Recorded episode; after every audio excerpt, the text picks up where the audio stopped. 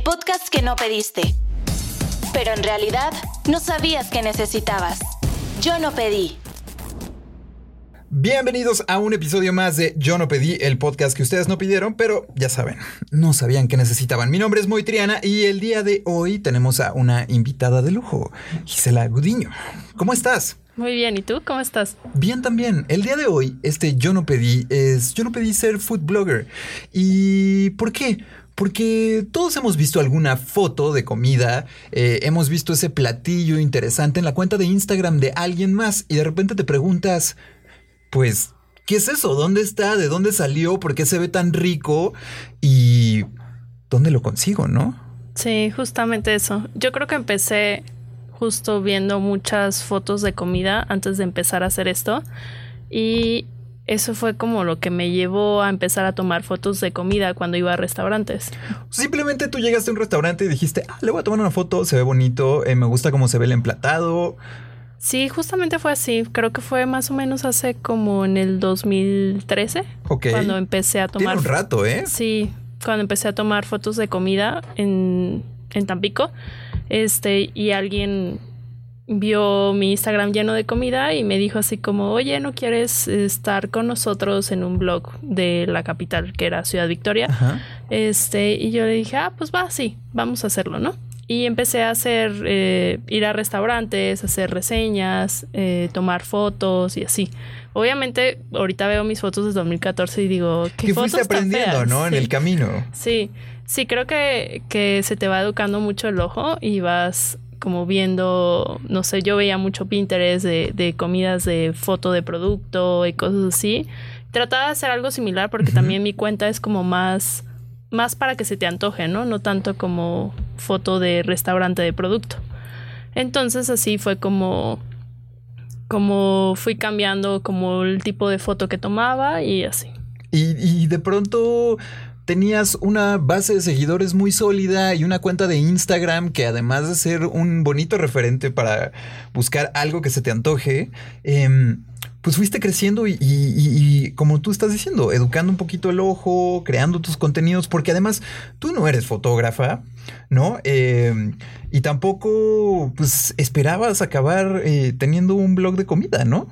No, justamente no, no pensaba, o sea, en, en- más bien ni siquiera pensaba como estar en lo que estoy ahorita, porque pues obviamente estudié algo que no tiene nada que ver con gastronomía, estudié ingeniería ambiental y cuando llegué aquí a Ciudad de México pues vi que había mucha oferta gastronómica, entonces dije pues lo puedo hacer lo mismo que estaba haciendo en Tampico aquí, ¿no? Entonces eh, estuve un rato más todavía con esta cuenta y después ya decidí yo abrir eh, el Buen Comer.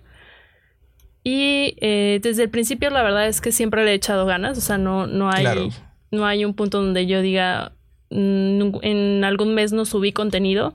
Entonces eh, me fue muy bien desde el principio cuando llegué a 6.000 seguidores y te haces esta pregunta como de ¿qué estoy haciendo? ¿Estoy haciendo esto bien? Porque me estaba quitando mucho tiempo. Eh, un día me llegó un correo de Grupo Expansión que me habían nominado a unos premios de Gourmet Awards. ¡Qué padre! Sí, de estaba entre 12 mejor foodies del año Órale. en todo el país. Entonces, eso fue una experiencia como creo que es un parteaguas de lo que es el buen comer ahora, porque pues obviamente todo el mundo conoce Grupo Expansión, ¿no? Y tenía seis mil seguidores, de repente antes de que pasaran tres meses, porque fueron casi como tres meses de estar haciendo contenido para Grupo Expansión, para los premios, llegué en tres meses a 10 mil. Y luego a 10 mil seguidores, Instagram me empezó a recomendar. Entonces llegué a 20 mil en seis Muy meses. rápido. Ajá. Y ya pues de 20 a 30, 30 ahorita estoy casi llegar a 40. Este ha sido como más, más difícil porque creo que cada día nace uno nuevo, ¿no? Un proyecto nuevo. Exacto. Entonces, ese es, la, ese es un gran reto, ¿no? Mantenerte fresca, tener contenidos pues interesantes y poder seguirte pues, manteniendo al día y con, con, con algo nuevo cada vez, ¿no? Sí, pues justamente como pues ahorita con todo este tema de del COVID y todo eso, creo que ha abierto muchos lugares como en sus propias casas o dark kitchen y así. Entonces hay que estar viendo qué, qué es lo nuevo, qué, qué hay bueno. ¿Qué hay no. nuevo en el delivery? Ajá. Yo lo he pensado, ¿sabes? Em, a mí me gusta mucho hacer de comer y la verdad es que yo durante un par de meses he pensado en abrir mi propia dark kitchen y, y- y me, me invade el, el miedo de... ¿Podré hacerlo? ¿Podré cumplir la demanda? ¿Me irá bien? O sea, como que tengo un escenario que me va a ir increíble en mi cabeza, ¿no? Aunque sé que es un trabajo complicado y que tienes que ir picando piedra poco a poco, pero digo, ¿y lo podré lograr? Y eso es lo que me detiene realmente. Sí, creo que en estos tiempos como que todo el mundo decidió emprender. A algunos no les ha ido Ajá. tan bien como esperan y a otros eh, les ha ido sorprendentemente bien. Entonces, yo creo que más bien es de que tú le eches ganas y de que creas como en lo que estás tu haciendo. proyecto. Ajá. Y creo que con eso es más que suficiente. O sea, Tienes un poquito más de ventaja creyendo en ti mismo. exacto. Eso es un mensaje para que lo escuche cuando vuelva a escuchar este capítulo, porque todos los capítulos los escucho una vez más para ver si lo hice bien. Este, entonces sí, voy a confiar en eso.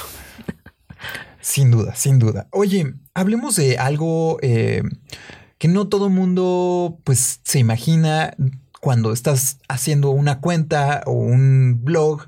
Eh, es como todo el trabajo que hay detrás. Ya tuvimos un episodio de, de, eh, de redes sociales aquí y de cómo encontrar contenidos frescos, eh, sobre todo cuando buscas memes o cuando ves como todos los debates que hay en Twitter y demás. Pero aquí es una cosa totalmente diferente. Tienes que estar como muy al pendiente de a qué lugar vas a ir, porque además creo que hay una mala imagen de que la gente cree que vas absolutamente gratis a todos lados, lo cual es mentira. Hay lugares a los que sí te invitan y hay otros lugares a los que tú vas por convicción. Sí, justamente. O sea, yo creo que mis invitaciones han de ser el 40% Ajá. y lo demás lo pago yo. También mi cuenta solo posteo lo que me gusta. Entonces, eso también es como un- decirle al restaurante, ¿sabes qué? Puedo ir, pero si no me gusta, no estoy como obligada a postear nada, ¿no? Pero, eh, pues sí es complicado porque todo el mundo cree que como que todos estamos Que estás comiendo gratis. ¿no? Ajá, o Ajá. que estamos, o que todo lo que ponemos a lo mejor no tiene tanta credibilidad porque alguien te invitó, ¿no? Pero, pues en mi cuenta seguramente tú lo has visto, o sea, creo que hay muchos lugares que ha sido por recomendación mía y sí son lugares que me gustan, ¿sabes? Eh, hace poco, bueno, la semana pasada fui a un lugar espectacular, así que, que tenía como dos años queriendo ir y por cosas del destino no podía ir. Y dije, wow, o sea, qué rico está. Se llama María 138, no sé si ha sido No. algún día. Está en Santa María de la Ribera, es una casona así, pues estilo, ya sabes, esa De colonia. la época de Santa María de la Ajá. Ribera, de cuando tenía todo su esplendor. Exacto, y, y es un lugar que casi nadie habla de él, ¿sabes? O sea, muy poca gente habla de él porque pues obviamente ese lugar solo llegas porque tú vas a pagar tu consumo, ¿no? Ajá. O sea, no hay, sí hay un PR detrás, pero no hay- como que saben el potencial que tienen. Y que- saben lo que tienen, Ajá, saben que su sabor es bueno, saben las cosas que tienen y que es una pequeña joyita. Ajá, entonces nadie te invita, ¿no? Entonces fui y dije, wow, o sea, está súper bueno, es comida siciliana. Wow. Eh, y todo está espectacular. O sea, también no es tan caro, son como 800 pesos por, por dos personas. Está bastante bien. Bien, sí. Y, ¿sabes? Ahora que mencionas esto, me hace pensar mucho en todos estos lugares que agarran mucho hype y de repente tienen muchísima gente y a veces la comida no es tan buena. Es eh, el caso de algunos lugares que de repente puedes llegar a ver en programas de televisión o en especiales de Netflix, ahora eh, que estábamos viendo eh, pues las crónicas del taco y ese tipo de series, eh, en los que te recomiendan lugares que a lo mejor es como llegas y ves una fila de 100 personas afuera esperando. Bueno, antes de que sucediera todo esto y que la industria restaurantera se viera tan afectada, ¿no? Pero ves esto y a veces te llevas un mal sabor de boca. Sí, justo, creo que hay muchos lugares sobrevalorados y creo que también es por la relación que tiene el, el restaurante con ciertos contactos, ¿no? Como de la industria, de Ajá. revistas, de cosas así.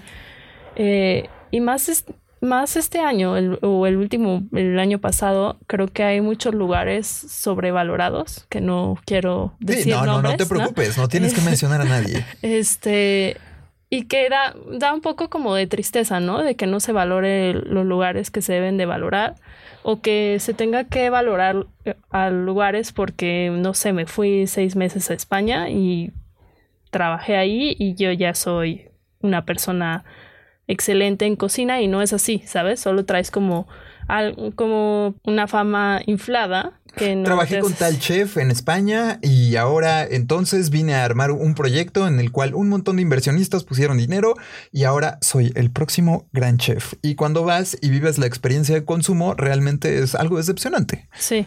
No, mucha gente cree que una experiencia de consumo simplemente pues eh, pueden ser nada más los platillos que sí a veces pueden cumplir pero no pueden ser pues excelentes o bastante ricos digamos. Pero ¿Alguna vez se habían cuestionado todos ustedes, y yo sé que tú lo has hecho, eh, cuando vas y te sientas a un restaurante, todo lo que vives, desde el momento en el que entras, la ambientación, el mobiliario, em, estos espacios destinados a que te sientas mejor, algún punto en el que te puedes tomar una foto o te llama mucho la atención? Una experiencia de consumo no simplemente es el alimento, ¿no? Hay muchas cosas de por medio. Sí, creo que, que ahora ya todo es como una experiencia gastronómica desde cómo vas, en qué modo vas tú, si vas feliz, si vas triste, porque todo, creo que todo eso influye en tu experiencia, con quién vas. Eh, a mí me gusta mucho igual un lugar que tenga un playlist como que me, que me encante, ¿sabes? Que, te mueva, que te haga sentir. Que me deje como quedarme más tiempo en la sobremesa. Este, obviamente con quién vas acompañado, este, el servicio, la comida, ¿no? La comida también siempre es importante pero también creo que hay muchos lugares en donde prefieres como pasártela bien, a lo mejor no comer tan bien y tener un servicio bueno, pero te gusta el lugar. Eso creo que también es un lugar agradable. Sí, eso creo que también es como aceptable, depende de lo que tú quieras. Ok. Sí, sabes, ahora que mencionabas esta parte de las playlists, yo en mi otro trabajo, em, en el cual eh, perdí gracias a la pandemia, una parte esencial de mi trabajo creativo era hacer playlists para restaurantes. Aún tengo algunas en, mi, en, mi, cuenta de Spotify y todavía me cuestiono si ya las debería de borrar o no. Y a veces digo, pero van a desaparecer del restaurante cuando vuelva a abrir. Pero digo, ya no es mi responsabilidad. Entonces como que estoy lidiando con esta doble moral sobre si deben de existir esas playlists o no, porque hay algunas que sí me gustan mucho y hay otras que fueron como con muchos cambios y tenían que ir como muy destinadas a cierta ambientación y a cierto momento en esos restaurantes. Pero lo que dice sí es muy importante. Eh, hay em, lugares, eh, como por ejemplo puede ser el, el, el Eno, eh, que tiene sus playlists. Y por ejemplo, la Eno número 2 es una de mis playlists favoritas. La escucho en mi casa o en el coche cuando tengo ganas de estar en ese mood y, y de acordarme de un momento bonito, acompañado a lo mejor de una galleta, unos ricos chilaquiles. Pero es una playlist que me hace sentir mucho y que me hace sentir cómodo y la he llevado a otros puntos de mi vida más allá de la experiencia de consumo porque me hacen sentirme pues apapachado, como con un abrazo de ese lugar. Sí, justo. Yo siempre que voy a un restaurante y me gusta su playlist es como Chazam, ¿sabes? Para guardarla. Y creo que es, o sea, me gusta mucho que el, que el restaurantero, el dueño, se fije en qué, en qué música debe de tener, ¿no? Para que tú te sientas como a gusto ahí. Hay un lugar en la Narvarte que se llama Los Bichos Sandwichería, que tiene un playlist así espectacular, ¿sabes? Que dices, me quiero quedar aquí a... Horas. Sí, a tomar agua, coca, no sé, ¿sabes? Trabajar, lo que sea. Ajá, y tiene un playlist muy padre. Hay un café también que está al lado del Moro, Dosis, creo que se llama Dosis Café, sobre Álvaro Obregón, que también tiene un playlist súper bueno, que justo es como una cafetería. Creo que ellos sí deben de de pensar en qué tipo de playlist van a tener, porque pues tienen mucho como gente que va a trabajar ahí y a quedarse un rato, ¿no? Entonces sí, creo que ese es un tema para mí, que siempre busco en un restaurante, que la música sea adecuada, que la música esté en un buen volumen, ¿no? Porque también no está padre, menos ahorita, estar gritando Exactamente. Con, la otra persona mientras estás comiendo, ¿no? Y que decían que justo eh, había que bajar los volúmenes de un poquito de las playlists y la música, sobre todo por las medidas de sana distancia, eh, pero muchos lugares realmente lo respetaron un par de semanas y luego desapareció. Pero lo que dices es muy importante, tener un volumen adecuado, una ambientación adecuada, una iluminación adecuada. ¿Cuántas veces has llegado a un restaurante que digas, me encanta este lugar, uff, se ve increíble, pero te sientas a comer y te da sueño porque la luz está como para, ay, mejor me, tomo un cafecito y me voy a dormir. Sí, justo. Y también es un tema con las fotos. O sea, yo procuro siempre ir a un restaurante en la tarde porque a mí me gustan mucho las fotos con luz natural, ¿no? O sea, no me gusta usar flash o así. Entonces, pues también es un tema de que llegas y dices, ay, la luz está amarilla o pues también depende en qué modo vayas, ¿no? Si vas con tu chico y, dices, ah, pues la luz está tenue como para un momento, una cena romántica, pues está bien. Pero si vas en el día y está todo oscuro, pues siento es complicado, ¿no? Recuerdo muy bien haber ido a un lugar de fondues alguna vez en el que el techo era muy bajito, seguro saben cuál es, em, y la luz era pésima. La verdad es que yo entré a ese lugar, em, nunca he sido muy fan del fondue, esa es la verdad. Em, todo estaba en mi contra para esa experiencia de consumo y entré y la verdad es que me estaba quedando dormido inmediatamente y eran las 4 de la tarde. Es algo muy complicado. O hace poco fui a un lugar muy hype de sushi y ramen, em, que recientemente, bueno, no tan recientemente, abrió una segunda sucursal de la Cuauhtémoc a La Condesa, Roma, y me pusieron en una parte del restaurante en donde la ambientación es luz roja, em, está muy oscuro esa parte, y eran las 3 de la tarde, y salí del restaurante yo así, ya todo dormido, adormilado, y es como de, ay, sentía que eran las nueve de la noche estando dentro de un restaurante. Entonces se vuelve un poco complicado y sí pierde un valor ese momento que pudo haber sido un gran momento, ¿no? Sí, justo. Yo, yo creo que hay que tener mucho cuidado con eso de la iluminación, según el concepto que tengas, ¿verdad? Pero, pues sí, no. O sea, también hay lugares que tienen luces como moradas, rosas, ¿sabes? O sea, siento que debe ser como algo muy natural depende del concepto y sí poner mucha atención en, en esos temas. ¿Cuáles son las cosas, por ejemplo, que a ti eh, te gustan más de una experiencia de consumo cuando encuentras un nuevo lugar? Pues obviamente para empezar la luz, casi siempre me siento afuera y más en estos temas ahorita, este, pues la luz, el diseño del lugar, tal vez las mesas, porque hay muchos lugares ya como que quieren hacerse como hipster y abren lugares con mesas ya usadas, este, en mal estado, ¿sabes? Que en algún punto a lo mejor depende del concepto, está bien, pero si no, siento como que si vas a un lugar súper caro, no sé, como de 1200 por persona, bueno, hay más caros, ¿no?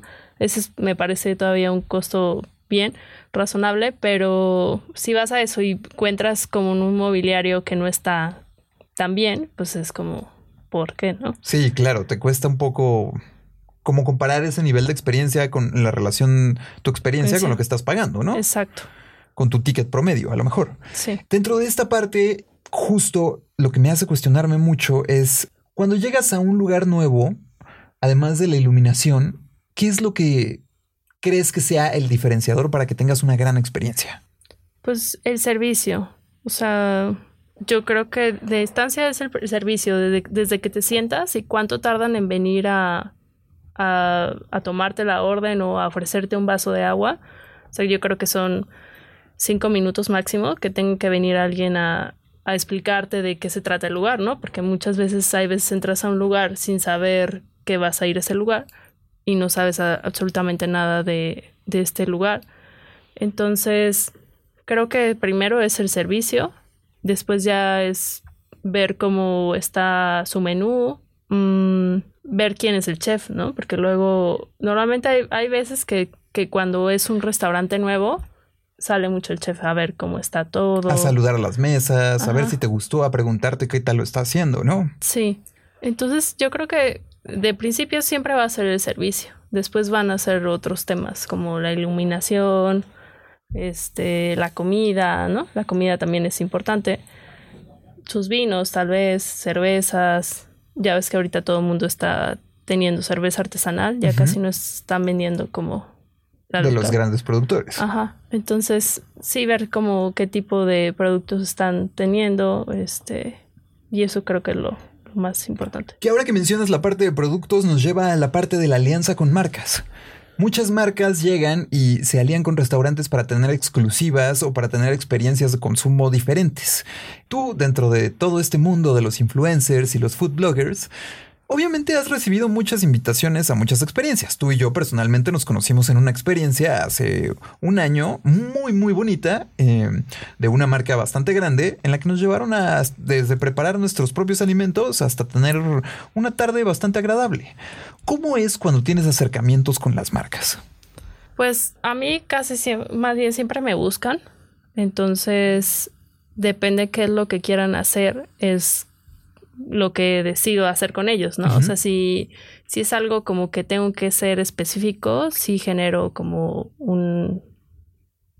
Sí genero una pauta, pues, de, del tema y ya como platicamos, ¿no? Porque hay veces tienen, las marcas tienen campañas y ahí sí ya pues eh, recibo dinero para hacer esa, ese trabajo, ¿no? Eh, hay experiencias otras que digo, pues esto no, creo que como es como un ganar-ganar entre las dos marcas y, y, voy, ¿no? O sea, sin ningún costo y justo como esta que dices donde nos conocimos, también me pareció una experiencia espectacular en la que tal vez yo no hubiera decidido ir por mi parte, ¿sabes? Ok. A un lugar tan, tan lejos. Y creo que también cuando no he hecho como una alianza con una marca, como que está bien al principio como conocerse, ¿sabes? Saber cómo... Cómo trabajan, cuáles son sus condiciones de pago, eh, cómo planean que lleves ese contenido y darle vida, ¿no? Sí, y más porque pues ellos traen una idea y por eso dieron con tu perfil, ¿no? Porque es algo semejante a lo que ellos quieren este proyectar. Proyectar de su marca. Entonces sí, hay veces obviamente trato de hacer un acercamiento con la marca primero y después ya platicamos con lo que se quiera hacer. Eso está increíble, la verdad. Y a veces puedes encontrar, como en este caso, cuando nos conocimos, un lugar tan increíble como lo fue ese. fuimos nosotros a vivir una experiencia en Yolcán, en pues una chinampa, en, en Xochimilco, en la chinampa del sol. En un lugar que, eh, pues sí, hace un poco de frío, em, pero estás conectado con la naturaleza y con tus ingredientes, vas y los sacas completamente tú del huerto y vives una experiencia bastante agradable. Dentro de esta parte de cuando trabajas con las marcas y cuando se han acercado a buscarte también, pues existe en esta parte de, pues va a llegar alguna vez alguien o algún proyecto que no te va a latir tanto, ¿no? Sí, justo he estado ya en campañas que al final no, no me agrada lo que estamos haciendo y que digo, sabes que no, me voy a salir, ¿no? Porque no va con mi cuenta, ¿no? O sea, porque al principio también eso hay que ser muy claros. Hay veces yo recomiendo siempre tener un contrato porque claro es ideal, ¿no? Este también creo que como influencer, foodie, food blogger, tienes que tener tu media kit, ¿no? Que te respalde de lo que estás ofreciendo, tus estadísticas, con quién has trabajado, qué haces, eh, todo acerca de, tu cuenta para que ellos tengan claro del alcance que van a llegar, ¿sabes? Que no, no sea una mentira. Que no tengan falsas impresiones, ¿no? Entonces, ya con eso creo que tú estás como respaldado y también te respalda un contrato que hagas con ellos para que el pago se haga y cada quien haga su parte, ¿no? Entonces, pues sí, creo que eso es lo primordial con hacer alianzas con marcas y te contaba, ¿no? Que sí me he salido de ciertas campañas por lo mismo, como que al principio a lo mejor no hiciste un contrato porque ya los conocías, ya habías trabajado antes con ellos y te dan una idea y al final es otra idea que no va con tu perfil. Entonces sí me he salido como de dos o tres y también no he aceptado eh, alianzas con marcas que dan un pago muy bajo, ¿sabes?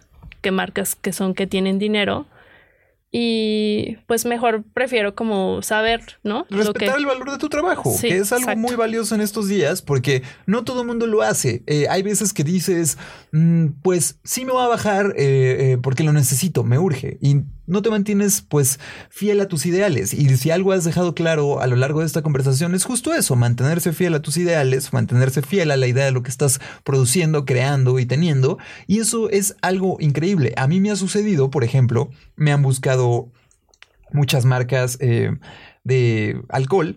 Eh, yo soy una persona que abiertamente todo el mundo sabe, al menos en mis redes sociales, que no consumo alcohol. Eh, y es como, ah, te invitamos a una cata en no sé dónde y así. La verdad es que nos interesa mucho tu perfil por el tema del outdoors y todo eso. Y es como, lo siento, no no voy a ir. O hay veces que he aceptado y he dicho, ok, te puedo generar cierto tipo de contenidos, pero va a ir un acompañante conmigo. Eh, porque pues yo no estoy en esta parte, pero él, ella, quien sea que me vaya acompañado, puede ayudarte a dar como un juicio más conciso de lo que fue la experiencia mientras la vivimos eh, las dos partes, ¿no? Es algo muy complicado em, poder llegar a esos términos, sobre todo cuando una marca se acerca a ti y realmente fue como de una agencia o un RP que te buscó, pero realmente no tiene una idea del background de lo que estaba haciendo. Alguien le mencionó tu nombre en una lista y fue como, mm, probablemente funcione, no sé nada bien, a mí me dijeron que le hablara a él, le hablo. Se vuelve bastante complicado, ¿no? Sí, justo creo que también es mejor trabajar directamente con la marca, porque luego hay marcas muy grandes que tienen como tres o cuatro agencias que los manejan. Y eso luego es más complicado, ¿sabes? O sea, si trabajas directamente con la marca, siento que también saben el valor del trabajo que haces y te pagan adecuadamente bien. Y si es una agencia, es como, solo tengo esto, ¿sabes? Y si quieres, y es como, pues no, no quiero, ¿no? O sea, hay mucha gente que sí lo hace, pero no sé, siento que, que ya tengo casi cinco años haciendo esto, entonces sé lo, lo que vale mi trabajo, ¿no? Y pues sí, o sea, la verdad es que trabajar con marcas ha sido muy padre. Siempre ha sido satisfactorio, nunca ha sido como...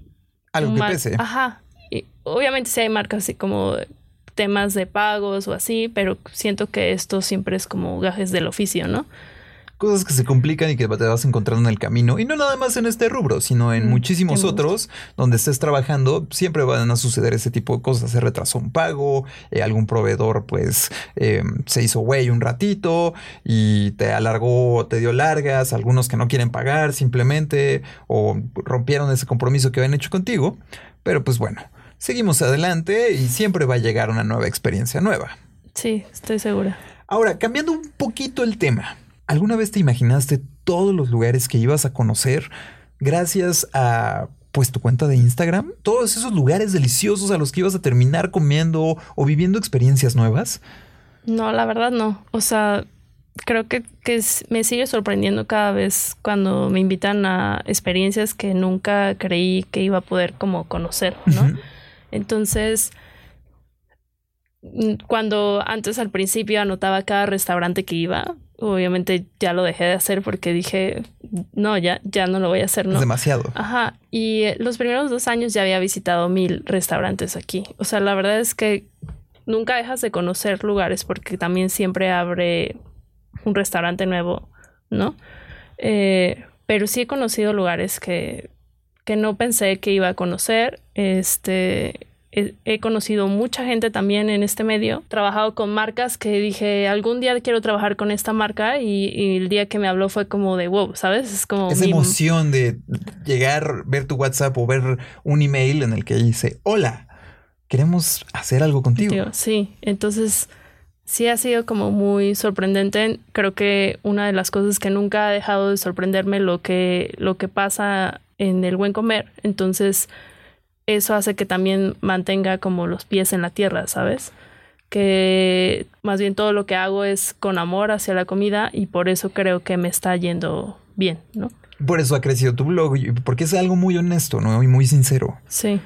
Y es padre, sobre todo cuando te has puesto a hacer eh, tus pequeños rankings, por ejemplo, em, de algún platillo, como lo estabas haciendo eh, durante estos días, que es temporada de pan de muerto, en los que vas pues reiteando un poquito ahí lo que te vas comiendo y vas encontrando. Y está increíble, porque la verdad es que te da un insight un poquito y lo haces de una manera muy sutil e increíble. Eh, le das este toque que hace sonar y hace que se te antoje eh, con notas aromáticas, muy delicioso, un sabor, la calidad. La verdad es que a mí me encanta lo que haces, es muy divertido leerte y ver tus contenidos. Em, pero a ver, dentro de esta parte, ya no lo has dicho eh, al principio de este capítulo, es siempre posteas las cosas que realmente te gustan. Entonces, cuando nos acercamos a tu cuenta, estamos viendo cosas que pues están, tienen el sello de garantía del buen comer, casi casi, ¿no? Sí, justo. Así es. O sea, eh, stories y contenido posteado es siempre lo que me gusta. Sí he tenido problemas con cosas que no me han gustado. O sea, o he hablado más bien, sabes, muy transparente como de esto no me gustó, tal vez tuviste un mal día, tal vez este es mi gusto, ¿no? Eh, pero pues no puedo subir algo que no me gusta, ¿no? Hay personas como que sí, obviamente se molestan cuando alguien pues, le dice a otra persona, ¿no? Y, más, más si no tengo eh, una carrera detrás de gastronomía, ¿no? Porque eso es, eso creo que es el problema así en general de los restaurantes que creen que como nosotros no hemos estudiado cocina, no podemos dar No puedes apreciar realmente eso. Pero entonces ahí estamos cayendo en un error de los restaurantes, porque el restaurante cree que está haciendo comida solo especializada para gente que se especializó y tiene un gusto muy refinado y, y sabe como... Em, dividir los sabores en su paladar a través de, ah, claro, esto tiene, no sé, un poquito de eneldo o esto tiene una salsa de estragón que te hace sentir eh, tal experiencia. Cuando realmente la mayoría de la gente solo va a vivir una experiencia en la que cuando dé una mordida, un bocado, tenga esa, esa sensación de plenitud y que te marca muchísimo, ¿no? Sí, yo creo que, que hay, hay comida que también te transporta a otros momentos, ¿sabes? O sea, yo he conocido muchos lugares que me han encantado porque digo, esto me recuerda a mi casa, esto me recuerda a cierto tiempo que viví con alguien, tal vez, no sé. Entonces, también creo que, que, que la experiencia va más allá como de que si te gusta esa comida, sino de lo que te recuerda, ¿no? Una de lo que te reconforta. Una sinestesia en los sabores. Un momento determinado de tu vida que marcó algo importante y iba acompañado a lo mejor de un platillo o un sabor en específico, un olor. Es cuando dos sentidos se juntan. Entonces, pues sí, esto es algo muy importante en, el mundo de la comida y que todos, todos creo que hemos vivido y hemos sentido en algún momento. Llegas a un lugar en el que te llena muchísimo ese bocado y te transporta inmediatamente a casa de tu abuelita cuando te preparó tal cosa. Sí, o vas a un lugar, no sé, por decir yo ahorita que vivo en Ciudad de México y mi familia está en Tampico, que a lo mejor he ido toda mi vida, ¿sabes? Y que ya no es tan bueno pero estar ahí me recuerda como todos los momentos que viví ahí con mi familia y dices, pues está bien, ¿sabes? Le tienes un aprecio grande. Ajá. Porque te da ese sentimiento de hogar, lo cual me lleva a girar la conversación un poco alrededor de el comfort food. Es algo que no todos identificamos a veces lo que es, pero que a todos nos encanta. Hay veces que necesitas simplemente una hamburguesa de una cadena gigantesca de los arcos amarillos, por ejemplo, em, o necesitas ir por un pan de muerto, algo así de sencillo, ¿no? Y te puede llenar completamente ese vacío emocional o esa sensación eh, incómoda que puedes tener. ¿Cuál dirías que son tus comfort foods favoritos? Pues creo que uno lo conoce si lo compartimos, tal vez. Estás. Uf, ya, ya lo estoy pensando. Y toda la gente que, que, me ha seguido a lo largo de estos años en el radio em, y sigue mi cuenta de Instagram sabe perfecto de lo que estamos hablando y eso es. Donitas espolvoreadas con Coca-Cola. Uf, sí. Sí, eso es como no sé, mi mamá tuvo una tienda cuando era chiquita, entonces siempre robaba el pan de bimbo, ¿sabes? O sea, tal vez ahorita está mal decir que me gusta el pan de bimbo, pero porque pues ya debo ser más refinada respecto exceso de al calorías, exceso de azúcares. Sí, pero la verdad es que cuando, no sé, yo siento, no sé cómo sean las demás personas, pero siento que cuando tengo un mal día siempre es como quiero algo rico de comer, ¿sabes? Algo algo que me abapache. Que te dé un abrazo. Ajá, y es este de donas con coca me recuerda mucho como mi secundaria, ¿sabes? O sea, mi momento de merienda donde yo siempre tomo el pan con coca y eso es algo como muy extraño aquí para mis amigos de que como pan de muerto con coca, concha con coca, todo tipo de pan con coca. Es algo que haces tú y simplemente es algo muy tuyo. No es una situación que esté mal o que esté bien, sino simplemente a ti te genera este confort, este pequeño abrazo que estamos mencionando. Sí, entonces eso es como uno de, de mis comidas así que me reconforta. Me gusta mucho también toda la comida que es como garnacha, ¿sabes? Que los sopes, flautas, cosas así. Y últimamente eh, no me gustaba a mí la comida japonesa hace un par de años, pero ahorita es como de mis comidas favoritas, entonces también es como un día, no sé, que ya siento que comí demasiado en la semana y digo, hoy voy a pedir algo como japonés, unos sashimis, algo así. Y, y también me reconforta mucho. Entonces yo creo que eso, o sea, que ese tipo de de tres cosas son como de mis cosas. Encontrar esos pequeños abrazos. A mí justamente ese que compartimos es algo que me hace sentir muy bien y que me hace sentir pleno y lleno. Em, lo disfruto muchísimo, esa es la verdad. Y a veces también me hace pensar mucho en pues qué otras cosas me hacen sentir muy bien, ¿no? Hay veces que para mí ir por una hamburguesa eh, en el autoservicio y irme la comiendo en el tráfico me hace sentir muy bien y me llena completamente. Eh, obviamente siempre están todos esos puristas de, nutriólogos y, gente que se fija mucho en, uh, tu dieta, uh, tu sodio, uh, lo que sea. La verdad es que es un momento en el que lo necesitas, que te va a hacer sentir bien y que pues está esa parte, ¿no? Es catimar en la comida, ¿no? Si puedes ser buena, puede ser mala, puede ser este fast food, puede ser un fine dining, pero si te hace sentir bien y te hace sentir pleno y te reconstruye, que esa es una de las cualidades más grandes que tiene la comida, pues es increíble, ¿no? Sí, pues es, es un gusto y es justo como no estar peleado con el tema de la comida y de lo que, de lo que comes, ¿sabes? O sea, siento que, que puedes darte un gusto siempre estar consciente del gusto que te estás dando y a lo mejor, no sé, cenar mejor, ¿sabes? Desayunar.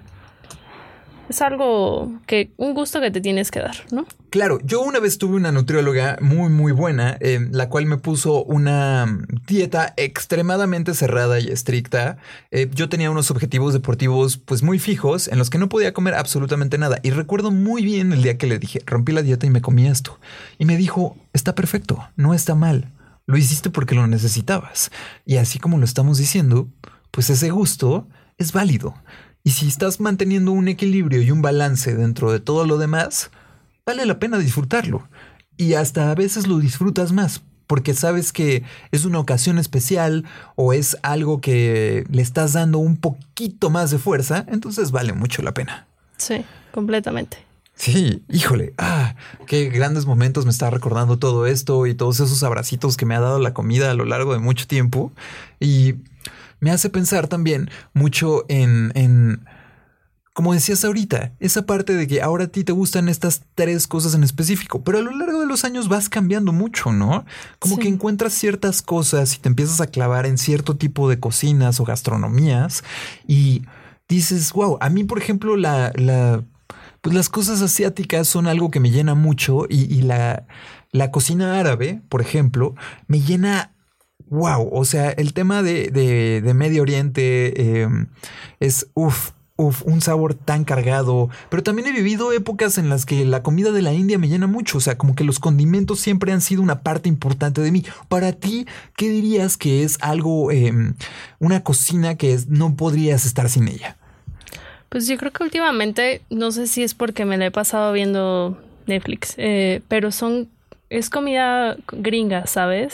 Este tipo... La barbacoa, el barbecue. El barbecue, el barbecue. Me puse a ver justo este serie en Netflix de que sacaron del barbecue. Ajá. Y estoy así como sorprendida, ¿no? De más bien del todo el valor que, que le ponen a este tipo de comida, todo, pues sí, el enfoque, todas las horas que tienen que cocer este tipo de comida y que uno cree que es como súper fácil, ¿no? Tú crees, llegas a tu experiencia de consumo, te lo sirven y no tienes una idea que detrás de un buen brisket hay muchísimas horas de trabajo. Sí, casi 14 horas de cocción lenta para que el brisket esté perfecto, ¿no? Que esté suave, que esté jugoso.